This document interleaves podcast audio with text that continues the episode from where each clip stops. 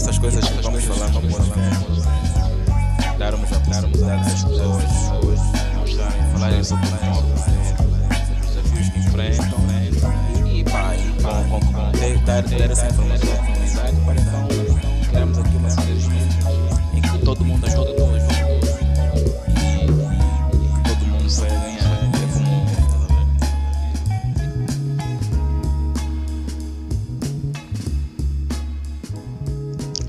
todos, sejam bem-vindos à primeira edição do podcast. É com enorme prazer que eu tenho cá comigo hoje Augusto Bila Bila como primeiro convidado, não é? Muito por causa da longa amizade que nós temos e, e por partilharmos eh, das mesmas paixões, dos mesmos anseios a nível da nossa carreira profissional e até certo ponto a nível eh, pessoal também. E eu tenho cá Augusto Bila Bila. eh, eu não, não, não vou, não vou eh, apresentá-lo, vou deixar que ele, em, em poucas linhas, diga quem é e, e vamos ao longo da nossa conversa tentar então eh, desfazer aqui, desconstruir um bocadinho esse monstro que é Augusto Bila Bila. E, e claro, seguindo o, objetivo do podcast, que é essencialmente tratar sobre educação, liderança, inovação, tecnologia e empreendedorismo. E nós teremos como convidados sempre pessoas de- que de alguma forma estão eh, ligadas a estas cinco áreas e que tenham eh, alguma experiência, se não muita, para partilhar com os nossos ouvintes. Bem, Augusto Bila Bila, ou Bila Bila para os mais chegados, bem-vindo ao podcast. Olá, olá, estou bem, estou bem, pela graça de Deus. É, como o Dizando referiu há pouco, né? só para retificar al- algumas coisas sobre as paixões. Essas paixões devem estar muito bem claras. A gente partilhou e partilha paixões, mas que não tem nada a ver de mulher, de homem, essa coisa. são paixões tecnológicas, são paixões de ideias inovadoras, são paixões de projetos, é, é tudo profissional, é tudo profissional.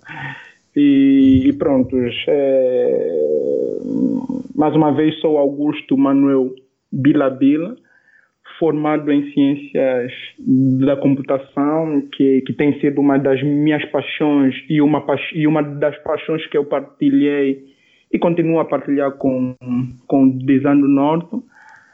É, e tem sido a minha área de estudo e foco sempre. É, sou um apaixonado por tecnologias, mas principalmente por, por ideias inovadoras e pela academia, que são as minhas grandes paixões. Bem, eh, pronto. Eu, há, uma, há uma palavra-chave que me chamou a atenção. eh, portanto, falaste de tecnologia e eu queria aproveitar eh, entrar logo no assunto CompAlg, não é? O CompAlg é uma solução tecnológica e eu queria que, portanto, que o Bila eh, fizesse uma descrição em, do que é que é o CompAlg e depois iremos então falar um bocadinho sobre o seu percurso de formação e, e- e- das- e dos projetos e iniciativas que tem liderado cá em Angola, eh, onde estou, e em Portugal, onde se encontra agora. Ok, Compial. Compial é, é realmente um sonho, um sonho meio louco.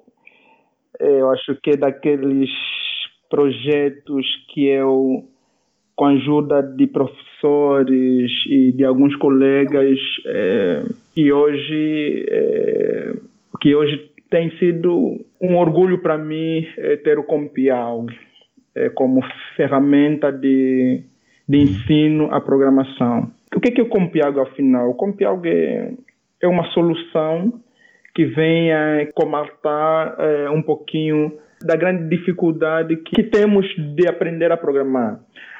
Como é que surge essa ideia? Essa ideia surge porque eu, na altura, quando começo a ver a programação pela primeira vez, eu tenho o primeiro contato com a programação e já naquela altura começo a sentir eh, as primeiras dificuldades, mas é claro que não tinha já como alvo, vou construir uma ferramenta que me ajude, mas não, aí foi, fui tendo essas dificuldades, ao mesmo tempo comecei a programar, depois descobri uma ferramenta eh, que é o Visual G, que é uma ferramenta que tem os mesmos objetivos e, e aí aprendi bem mais rápido. Passado então algum tempo, eh, eu, com a ajuda de alguns professores e, e, colegas, decidimos então construir uma ferramenta que pudesse atender às necessidades dos angolanos, ou seja, quais são os maiores, quais são os maiores problemas na aprendizagem da programação em Angola? E mais especificamente eh, na Universidade Agostinho Neto. Hum, e que problemas eram esses? Já agora. Os, os, primeiros problemas que a gente encontrou eram problemas que tinham a ver com o idioma, eh, uhum. porque uma vez que, que as ferramentas hoje construídas estão todas em inglês, isso okay isso praticamente era a primeira barreira que, que nós, como estudantes, encontrávamos na aprendizagem. Okay. É a língua. Isso, isso por quê? Porque nós não estamos acostumados a aprender o inglês muito cedo. Okay. Então, algumas instruções na programação, ou quase todas as instruções na programação, eram obrigadas a serem escritas em inglês. Isso já dificultava a aprendizagem, porque uma coisa é aprender inglês e a outra coisa é aprender a programar. E eram duas coisas claro. diferentes, mas que estavam num só problema. Então, então eram dois problemas em um, e isso, isso realmente era o primeiro obstáculo que a gente queria colmatar com a construção do Compial. Okay. E graças a Deus isso funcionou, funcionou que nem uma uva hum. a produzir o vinho do Porto, sabe? isso, isso foi fantástico, foi uma ideia que funcionou muito bem, hum. tivemos feedbacks positivos, eh, tanto que depois começaram a surgir outras ferramentas mas só para realçar que o Compialga ainda não morreu uhum. e é uma ideia que continua até hoje, é uma ferramenta que, que vem sendo aprimorado uhum. É, sempre, uhum. sempre. E Bila, quando, quando dizes que, que funcionou, os estudantes, professores, universidades passaram a utilizar a solução regularmente, passaram a utilizá-la como parte das ferramentas para as aulas práticas, das ferramentas para a construção de projetos. É isso que quer dizer quando diz que, que funcionou e que houve um bom feedback? É isso? É isso e não tão como você descreveu. Uhum. O que é que eu quero dizer com a palavra funcionou? É o que, que se esperava do Compial? É que pudesse realmente ajudar pessoas não a serem programadores, porque isso já isso é outra isso, isso, aqui é outra história. Eu, ser programador é, é isso, isso não está no escopo, não faz parte dos objetivos do Compialg. O Compialg foi desenvolvido para auxiliar, para ajudar no pensamento, na lógica de programação, ou seja, é, a gente pretende, com a utilização do Compialg, é, potenciar futuros programadores, estudantes a, a conseguirem pensar, uhum.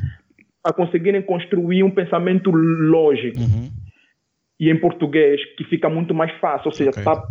tá aprender a pensar de forma é, sequencial, lógica, na língua materna. Isso é fantástico. É espetacular. O, e o feedback foi bom por quê? porque nós começamos a ver que os alunos aprendiam mais rapidamente a pensar em soluções do que quando, por exemplo, aprendiam a programar em linguagem C hum. ou, por exemplo, Java. Okay. Por quê? Porque tem mais conceito, tem mais comandos, tem, tem um conjunto de coisas que, que dificultavam, de certa forma, a pensar. Uhum. Então, o feedback foi bom por parte dos alunos e algumas universidades, como Agostinho Neto, como o ISTA, universidades, eh, inclusive internacionais, que, que eu tive o privilégio de ouvir os feedback, pelo menos em 2015, 2016. O Compialg começou a ser utilizado também em Cuba. Oh, que na Universidade das Ciências Informáticas, Uhum. eh, inclusive alguns estudantes lá, angolanos, mandaram feedbacks, entraram em contato comigo, disseram, olha, estamos aqui na USP e estamos a utilizar Compialgo. Eu disse, pô, isso é espetacular, porque nunca me passou pela cabeça que seria numa universidade fora da Angola, porque foi basicamente desenhado para Angola, foi cuidadosamente eh, traçado para responder aos problemas da Angola, mas afinal tinha um escopo um pouquinho maior e o Compialg hoje já é utilizado a nível internacional também. Eu tenho um disso. E é exatamente aí onde uh, vinha a minha próxima questão. Né? Primeiro, tentar perceber se, uh, portanto, bo boa parte dos problemas que, que fizeram surgir o CompAlg a nível de Angola, de certa forma também poderão ser os mesmos sentidos em, outros países da lusofonia. Falo, por exemplo, de Moçambique ou do Brasil ou de Portugal, onde, onde está agora. Há, há alguma informação sobre, sobre a utilização do Compalg nesses países? Eu, eu, eu, eu, eu, gostaria também de ouvir um bocadinho da novidade que tem sobre o que se faz na Universidade do Porto. Uh, uh, portanto, eu não tenho muitos detalhes, mas gostaria de ouvir de si. Um... Sim, com certeza, com certeza. O Compialg acabou sendo aquele filho que leva o dinheiro para casa, sabe? é aquele filho que você é, consegue conceber, depois jogá-lo ao mundo e ele, por pernas próprias ou acompanhado, depois de um tempo ele volta à casa do pai, mas não volta de mãos abanadas. Isso não quero dizer que eu estou a ficar rico com compial. Claro, não, não é isso, não tem nada a ver. Mas a, a, estou aqui a falar de uma riqueza, uma riqueza tecnológica, uma riqueza de expansão. O Compialg hoje, hoje está a ser adequado para ser utilizado em qualquer universidade, em qualquer parte do mundo. Já estou praticamente a trabalhar nisso com, com professores, doutores da Universidade do Porto, especificamente no Departamento de Ciência de Computadores. Estamos a trabalhar basicamente oito meses por aí, no sentido de adequar o Compialg uhum. para competir, inclusive, com os melhores compiladores que existem no mercado, com os melhores compiladores, pronto, compiladores tipo, vamos lá, tipo compiladores do Pascal, uhum. compiladores de, de Python. Uhum. Ou seja, estamos a trabalhar o Compial de forma séria e de forma a ser utilizados não só nas universidades angolanas, mas em toda lusofonia. A ideia primordial hoje, os projetos que estão a ser traçados hoje, planos é no intuito de expandir o Compialg em todos os países africanos de língua oficial portuguesa, Espetacular. quiçá o Brasil e Portugal. Okay. Então, estamos a trabalhar muito arduamente nisso, estamos a implementar novas funções, estamos uhum. a adequar o Compialg. Uhum. Não somente agora como uma ferramenta que auxilia no raciocínio lógico, na na maneira de pensar, mas também como uma ferramenta de estudos de algoritmos. Uhum. Ou seja, hoje o Compialg não, não, não vai ser só visto é, como uma ferramenta básica para implementar é, pequenos algoritmos. Uhum.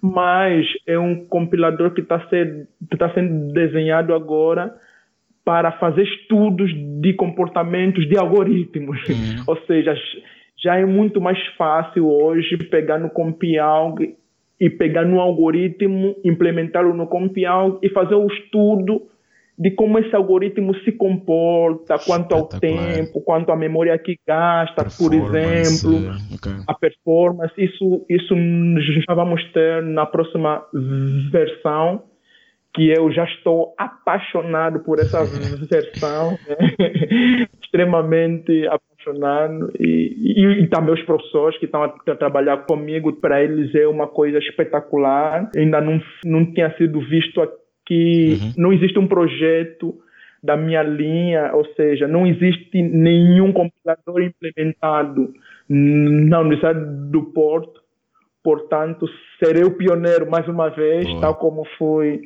na Agostinho Neto, aqui serei novamente o pioneiro, porque aqui é só é só teoria, tipo, só se fala da teoria de compiladores, interpretadores, é tudo uma teoria uhum. e faz-se pequenas implementações é, de, de, de, pequenos compiladores. Claro, claro. Mas um compilador, mesmo implementado com todos os recursos possíveis, não todos, né, mas, mas pelo menos o suficiente para ser bom e competitivo, ah, isso será mesmo o primeiro, será mesmo o primeiro e eu fico muito feliz por isso também. Né? Exato, exato.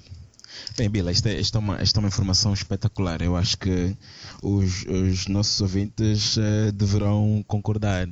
Bem, um, ehm, Bila, lançaste aqui alguns termos que eu considero técnicos, né? Um, ehm, mas não, não, não posso dizer uh, o mesmo para o resto da audiência. Então, ehm, só para dar algum contexto, gostaria que o Bila eh, nos dissesse mais ou menos qual foi a sua trajetória, não é? Sabemos que estudou computação cá em Angola, agora está no Porto, mas uh, como é que a sua formação liga-se então com esta vontade de desenvolver uma solução para outros estudantes e qual é o seu trajeto a nível de docência Hum, só, para é, que, é só para que consigamos perceber então que não estamos a falar só com um mero programador, mas sim uma, um, um, sim, uma pessoa sim. que sempre teve muita preocupação com o ensino e com a transmissão de conhecimento. Sim, só para retificar uma coisa, logo no início da nossa conversa você disse um monstro e, e E eu tenho tudo assim anotado no meu cérebro, okay. eu tenho esse monstro. Um cérebro Chegamos num ponto é que eu tenho que dizer aos, aos ouvintes que quando dizendo diz monstro, não me imaginem como um, um indivíduo assim com uma cara feia, gigante, feio, um cabelo longo, um, uma mão gorda, outra fininha, não, não.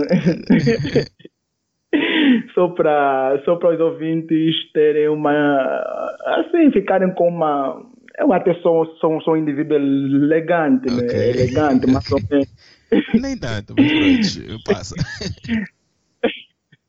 então então como é que foi essa minha trajetória? Eu acho que a minha trajetória quase que não consigo explicar tanto porque tanta coisa que eu já fiz eh, durante durante a minha vida até agora. Mas eu vou tentar explicar mais ou menos como é que foi essa minha trajetória, tanto acadêmica como, como profissional, assim, um indivíduo que esteve sempre ligado à área. Eu começo desde 2004 a estudar informática. Eu fiz o curso técnico de informática eh, no Instituto Médio Politécnico Aldalara. E lá eu não sabia nada, né? Como, como podem imaginar, tudo que eu sabia era física, um pouquinho de matemática, sabia um pouquinho de química, eram as coisas que eu sabia. Nem sabia nem mexer no computador, não sabia nada disso.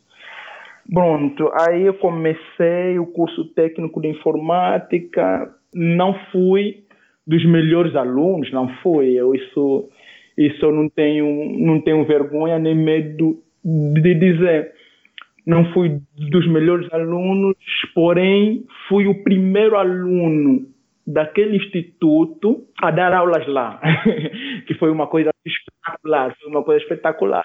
Ou seja, a, a partir do momento que termino o ensino médio, naquele ano, tipo, terminei lá para outubro, novembro, em janeiro do ano seguinte já estava lá a dar aulas, que foi uma coisa impressionante. E não só estava a dar aulas de programação, no caso, porque, porque era a disciplina que mais me apaixonava. Naquele ano, naquele primeiro ano em que dei aulas, eu cheguei até a coordenação de informática. É, praticamente eu era quase o coordenador, porque eu trabalhava diretamente com o coordenador e na ausência dele, quem respondia as coisas era eu. É, e eu tinha apenas 21 anos, mas um apaixonado, um esforçado, eu era muito esforçado, não tão inteligente, mas muito esforçado, muito esforçado e com esse esforço eu fui ganhando maturidade, né? E inteligência, sabedoria, essa coisa toda. Então, eu dei aulas no Instituto Médio, dois anos e meio, mais ou menos, que foram suficientes para provar para o pessoal que eu tinha conhecimento e que podia estar ali. É, tanto que eu participei em todas as defesas de curso lá, é, mais de, estamos aqui a falar de mais de 50. Eu participei como júri em mais de 50 defesas. Eu consegui 20 orientandos, ou seja, eu participei Boa. em 20 projetos diretamente que eu, que eu dei o meu apoio e consegui ser júri em pelo menos mais de 50. Isso, isso eu tenho certeza absoluta. Aí realmente comecei a pensar que eu não era somente um simples aluno e que podia fazer muito mais e que tinha potencialidades para fazer muito mais. E a minha confiança deu o outro salto, que foi um salto assim de mágica quando eu estava no terceiro ano da faculdade de ciências da Universidade de Agostinho Neto. Eu entrei em 2007, que foi no mesmo ano em que comecei a dar aulas no ensino médio. E uma coisa que eu não quero saltar é que nesse mesmo ano em que eu entro na Universidade Agostinho Neto, começo a dar aulas no Instituto, uhum. também fui contratado na Elisal. Okay. Não sei se ainda se lembram da Elisal, é a empresa de limpeza e saneamento básico de Luanda. Okay. Não sei se ainda existe, mas fui contratado como, como operador, um operador de fiscalização eletrônica. foi o meu primeiro emprego lá também. E para mim foi, foi um ano espetacular, de muito esforço, porque eu tive que me esforçar para entrar para a universidade. Fiz o teste e entrei para a universidade. Comecei a dar aulas, trabalhava na Elisal. Não me perguntem como é que eu fazia isso, só sei que eu fazia tão bem que eu tive sucessos em, em tudo em que estava inserido. Na Universidade Agostinho Neto, fiz o curso Ciência da Computação, né? Sendo que quando eu estava no terceiro ano, ou seja, a partir do momento que eu parei de dar aulas alguns professores na universidade, é, saber muito mais quem, quem eu era e o que podia fazer. Uhum. Aí eu comecei a dar várias aulas, eu dei aulas de programação básica, dei aulas de Java, dei aulas de base de dados, de aulas de análise de sistemas, de aulas de projetos. Que acabei por dar muitas aulas de, de 2009 a 2012. Três anos na, na universidade a monitorar os professores. Cheguei a dar aulas até cheguei a dar aulas até na faculdade de economia. Só nessa parte acadêmica, acho que foi espetacular. Foi onde eu comecei a me apaixonar não só pelas tecnologias como tal, como com a, com a docência, essa coisa toda, mas também comecei a me apaixonar pelas pessoas e pela aprendizagem. Comecei a, a, estudar muito mais as pessoas, como as pessoas aprendem, como as pessoas tendem a aprender, qual, qual era a tendência do angolano quando encontra um problema para resolver e como é que esse problema deve ser exposto e como que deve ser solucionado. E com essas ideias todas é ali onde surge a ideia do Compialg e outras soluções, outros projetos com a mesma visão de levar ao conhecimento e de facilitar o conhecimento, a passagem para além dessa parte acadêmica, só para os ouvintes terem um, algum, mais uma ideia, eu saí da Elisal depois de quatro anos. Foram quatro quatro anos longos, onde eu consegui trabalhar não só como fiscalizador eletrônico, mas também trabalhei muito na parte de redes. Pessoas, às vezes, quando ouvem falar de Augusto Bilabila, muita gente só associa mesmo a programação. Ou é um programador, é um desenvolvedor. Mas Bilabila ficou a trabalhar pelo menos dois anos em redes mesmo, com mais de 100 funcionários.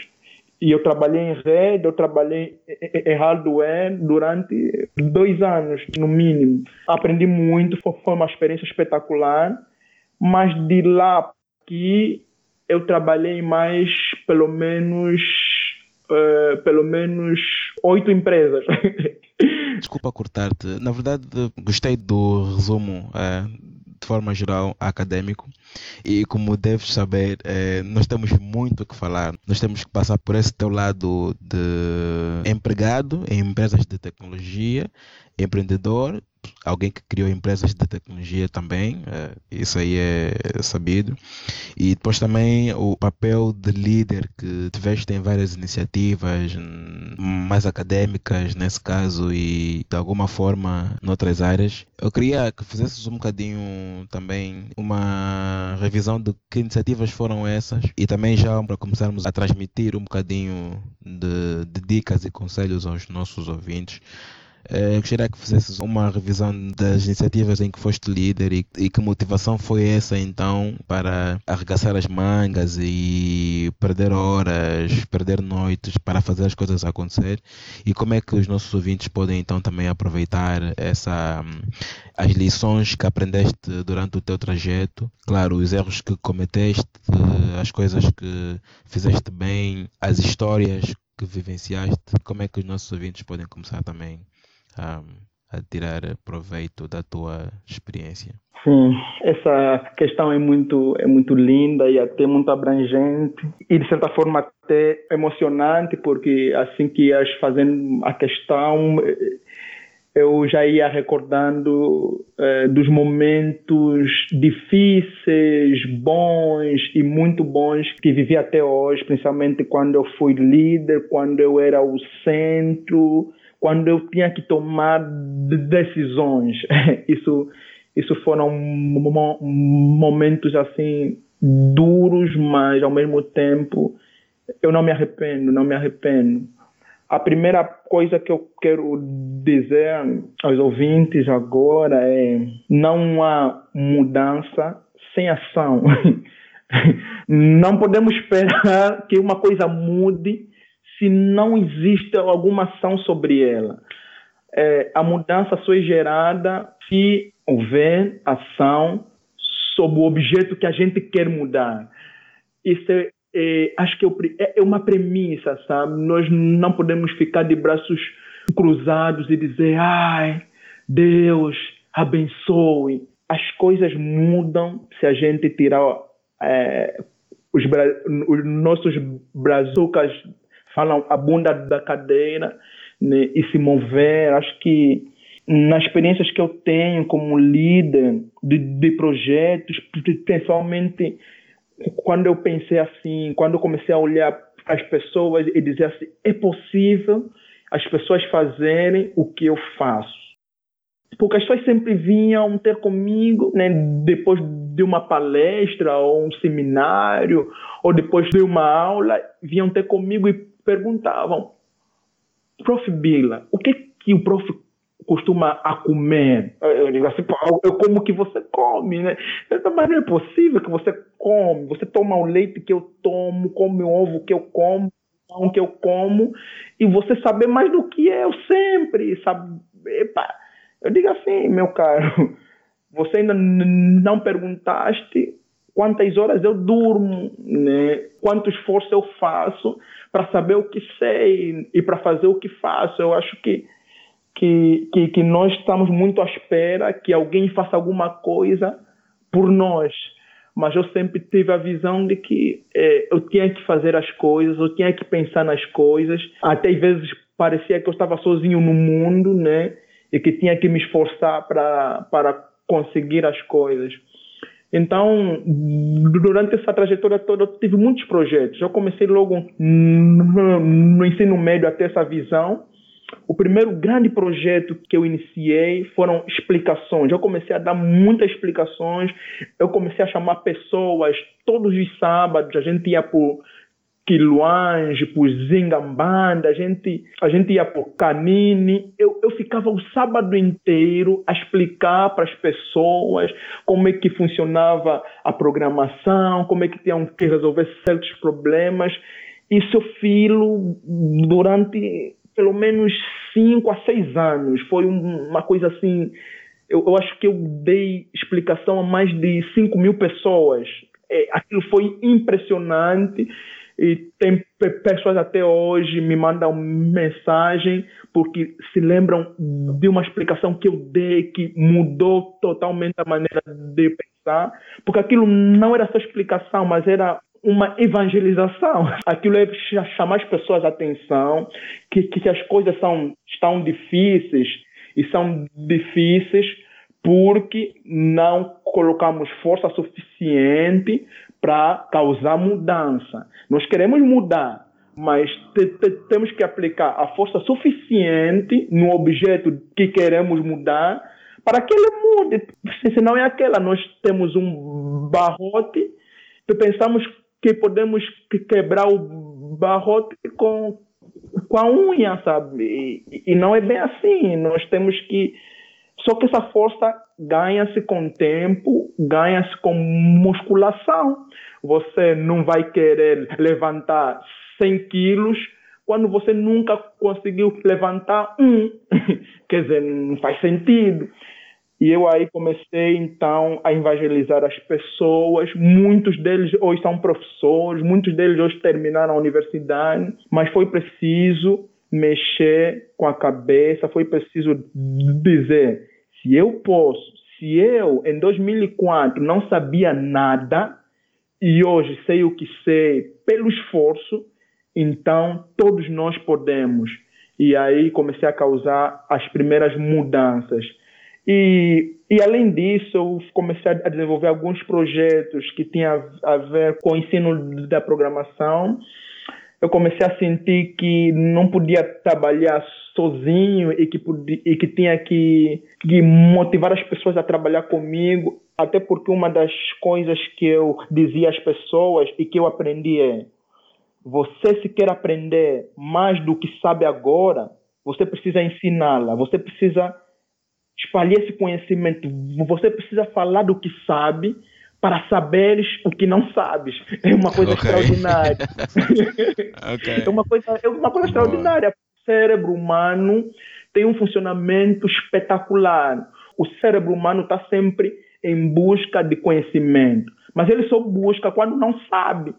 Quando, quando ele sabe algo, se acomoda. Mas se você partilhar o, o que sabe, o teu cérebro já vai desconfiar que não sabe nada. E quando ele desconfia que não sabe nada, ele te exige ele, a buscar novos conhecimentos. Ou seja, você tem que. O teu cérebro quer ter sempre algo que ninguém mais sabe.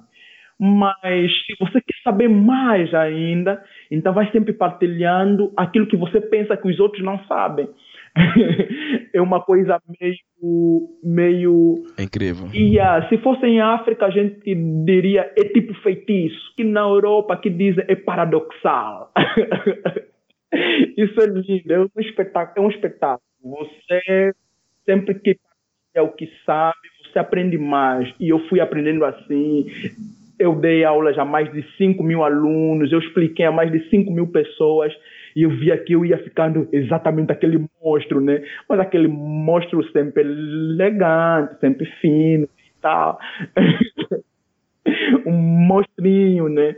E eu acho que eu fui desenvolvendo vários projetos e aí depois não foi muito difícil ter, ter o contato do Ministério da Ciência e te Tecnologia, que é o órgão que tutela então as tecnologias a ciência, essa coisa toda.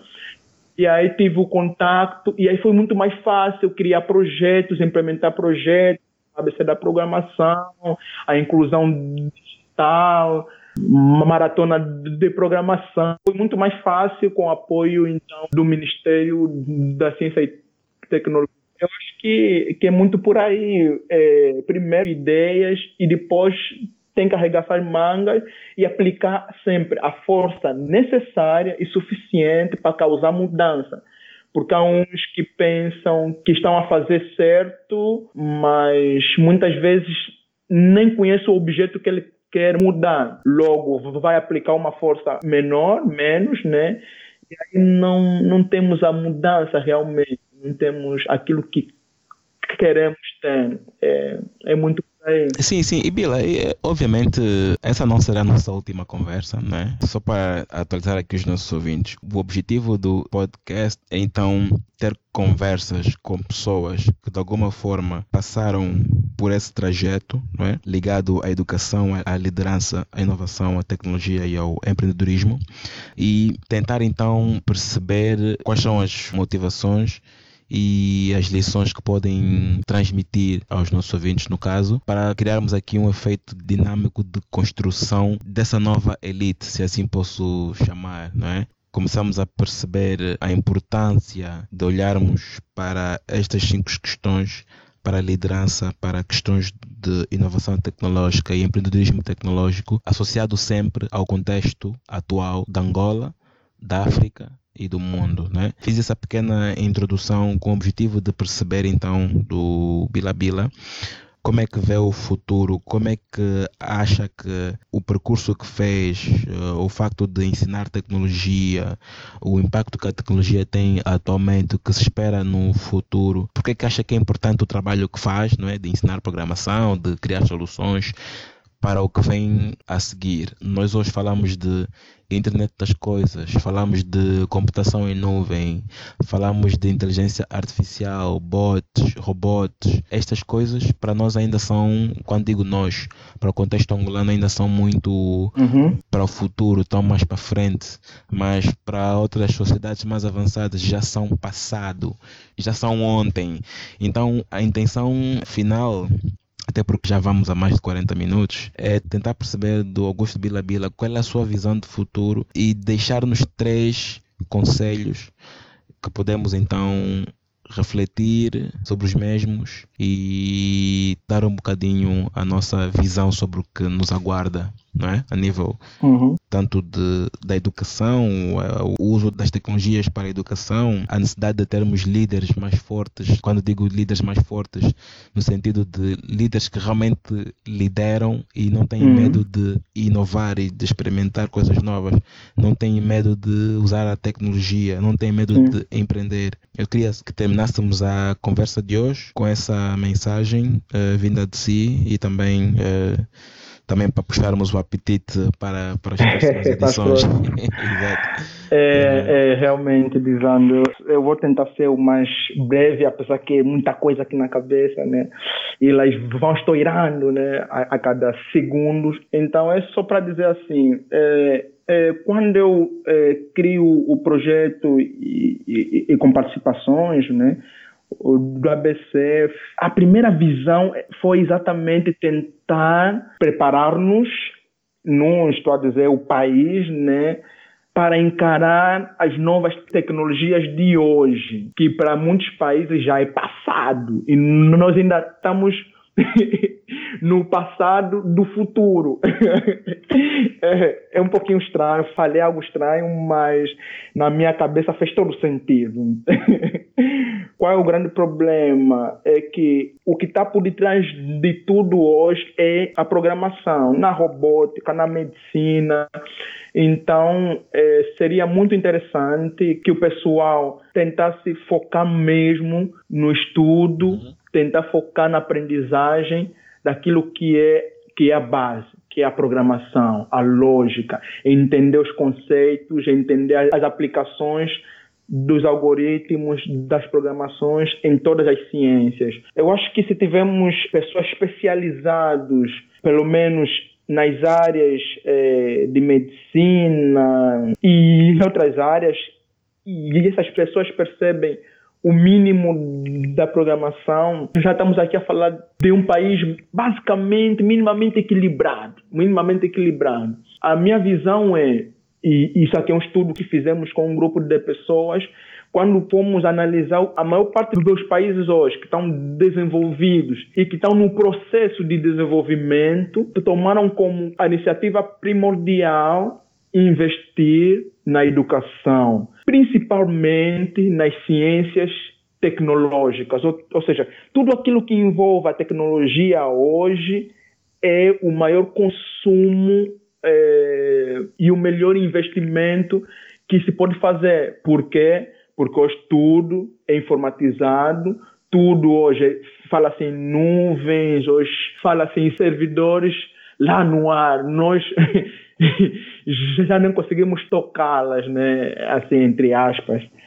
Então, eu penso que, que os jovens angolanos, que infelizmente não têm tido essas visões e, e, e, e, algumas vezes até com alguma preguiça, à espera do governo, para que o governo possa fazer alguma coisa, estamos a perder tempo, estamos a perder muito tempo.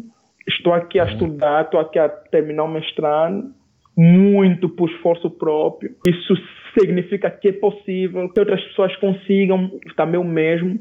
São outras visões, são outros áreas, mas são áreas é, que precisamos para desenvolver o país que é Angola. Estamos um pouquinho atrasados, estamos para além das tecnologias, mas eu acredito que se se unir esforços, se as pessoas começarem a, a, a pensar que é possível aprender que é possível aplicar tecnologias, então podemos ter uma, uma mudança brusca e para melhor, claro. Tem se ouvido muito jovens dizer ah, o, o, o governo não apoia. O, o, governo, na verdade, nunca apoiou. Né? Em nenhuma parte do mundo apoia o governo quando não existe mudança, ou seja, se por parte do governo, porque o governo não pode investir às cegas. Você não pode chegar a, vamos utilizar tecnologia, e a pergunta é, você já utilizou, você conhece, você estudou? Assim, ah, mas são quantas pessoas? Ah, esse é o Bila, ah, esse é o Dizando. É, é pouco, nós precisamos, e eu até tenho um slogan, né? Um é pouco, dois é pouco, mil é pouco, cinco mil ainda é pouco, vinte e cinco mil estamos poucos, um milhão ainda é pouco.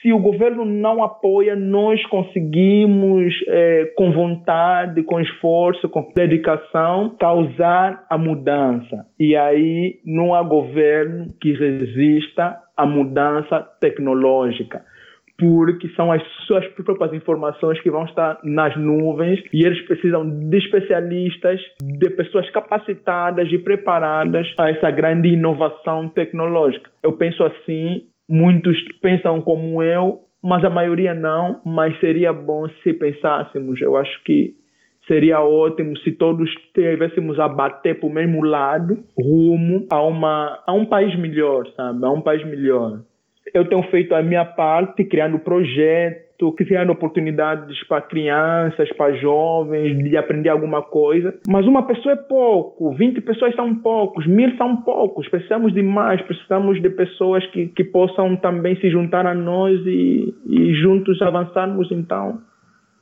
para criarmos um país melhor, sabe? Um país melhor. Eu acho que é basicamente isso. Acho que já falei muito.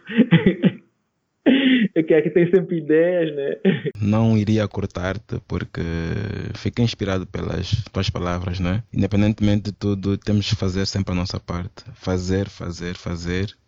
E os efeitos depois aparecem. Com certeza. É, fazer a nossa parte, dar o nosso exemplo, como se diz. Exatamente.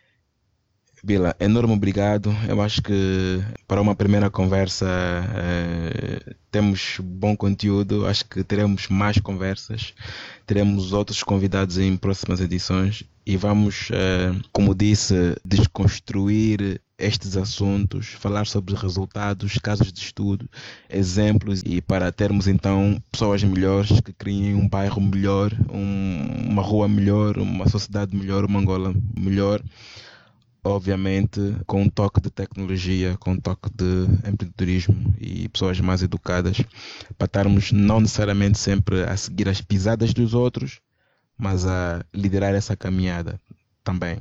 Sim, com certeza. Eu só tenho que agradecer ao convite, né? Eu acho que é uma ideia espetacular.